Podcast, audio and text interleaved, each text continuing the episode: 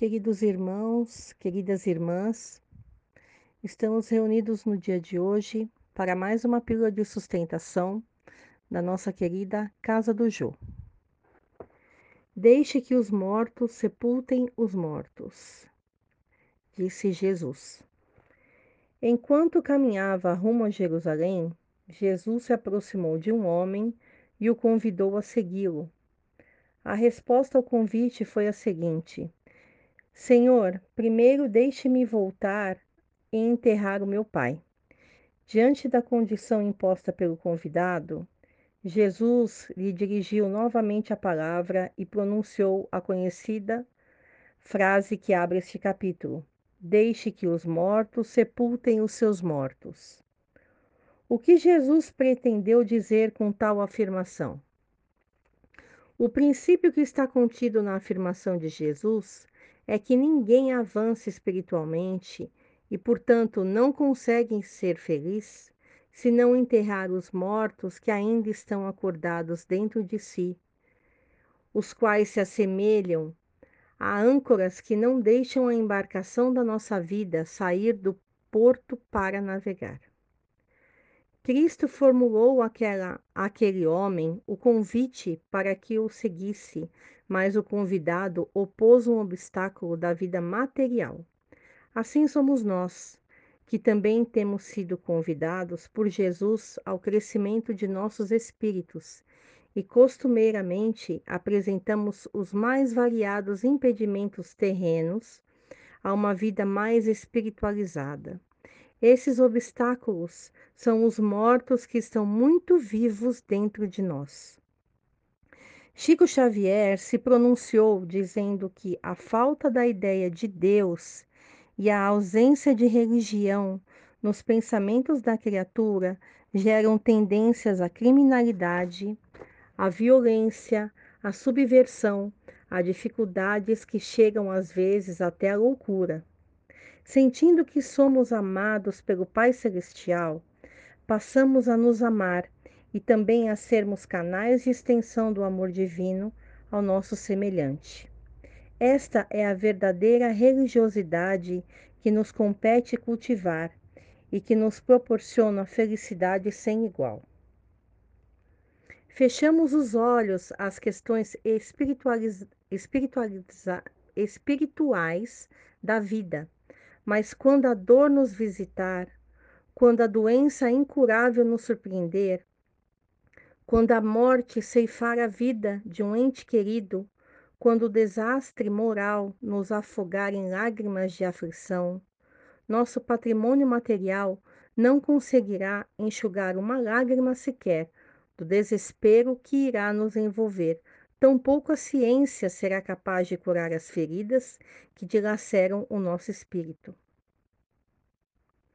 Em tais momentos, os bens materiais, por mais valiosos que sejam, de nada servirão para curar as feridas que estão na alma.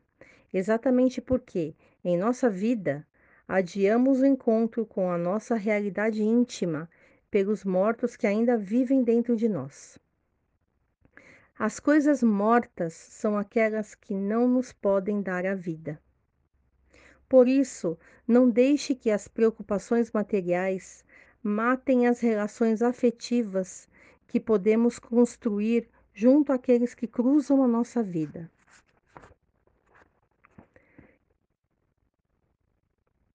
Quem acumulou tesouros espirituais terá nestes instantes o amparo do amor que cultivou nos familiares, a companhia afetuosa das amizades que construiu e manteve ao longo da vida, o conforto da fé na vida espiritual, que o aguarda além das barreiras físicas e as preces tão imprescindíveis de todos aqueles em que fomos capazes de semear um gesto de amor e carinho.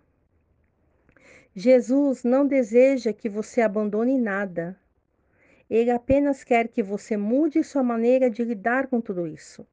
Você pode possuir todos os bens da terra, desde que não seja possuído por eles. O Cristo deseja que o amor seja mais importante do que tudo em nossa vida. Que cada dia tenhamos mais amigos e menos inimigos, que sejamos também ricos investidores em fraternidade, que jamais nos esqueçamos de que os bens que possuímos pertencem verdadeiramente a Deus, e que se porventura temos mais do que os outros, é porque temos a missão de compartilhar nossas riquezas com o que tem menos.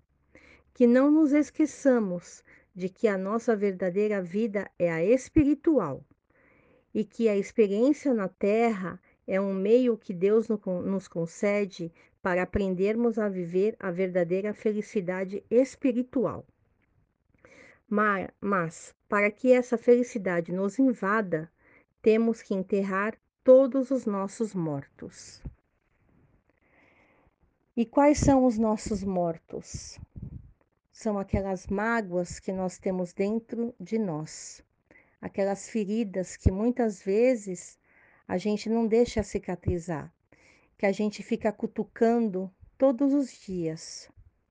É como se fosse aquele corte que a gente tem no nosso corpo. A gente não deixa cicatrizar, então vamos deixar cicatrizar as feridas que a gente tem dentro do nosso coração. Vamos deixar as nossas mágoas cicatrizarem por si só, esquecer o que fizeram com a gente. Cada um sabe de si. E vamos viver a nossa vida da melhor forma possível. Junto de Deus, vamos fazer nossas preces diariamente e vamos ficar cada vez mais próximo do Senhor. Muita paz a todos, que assim seja.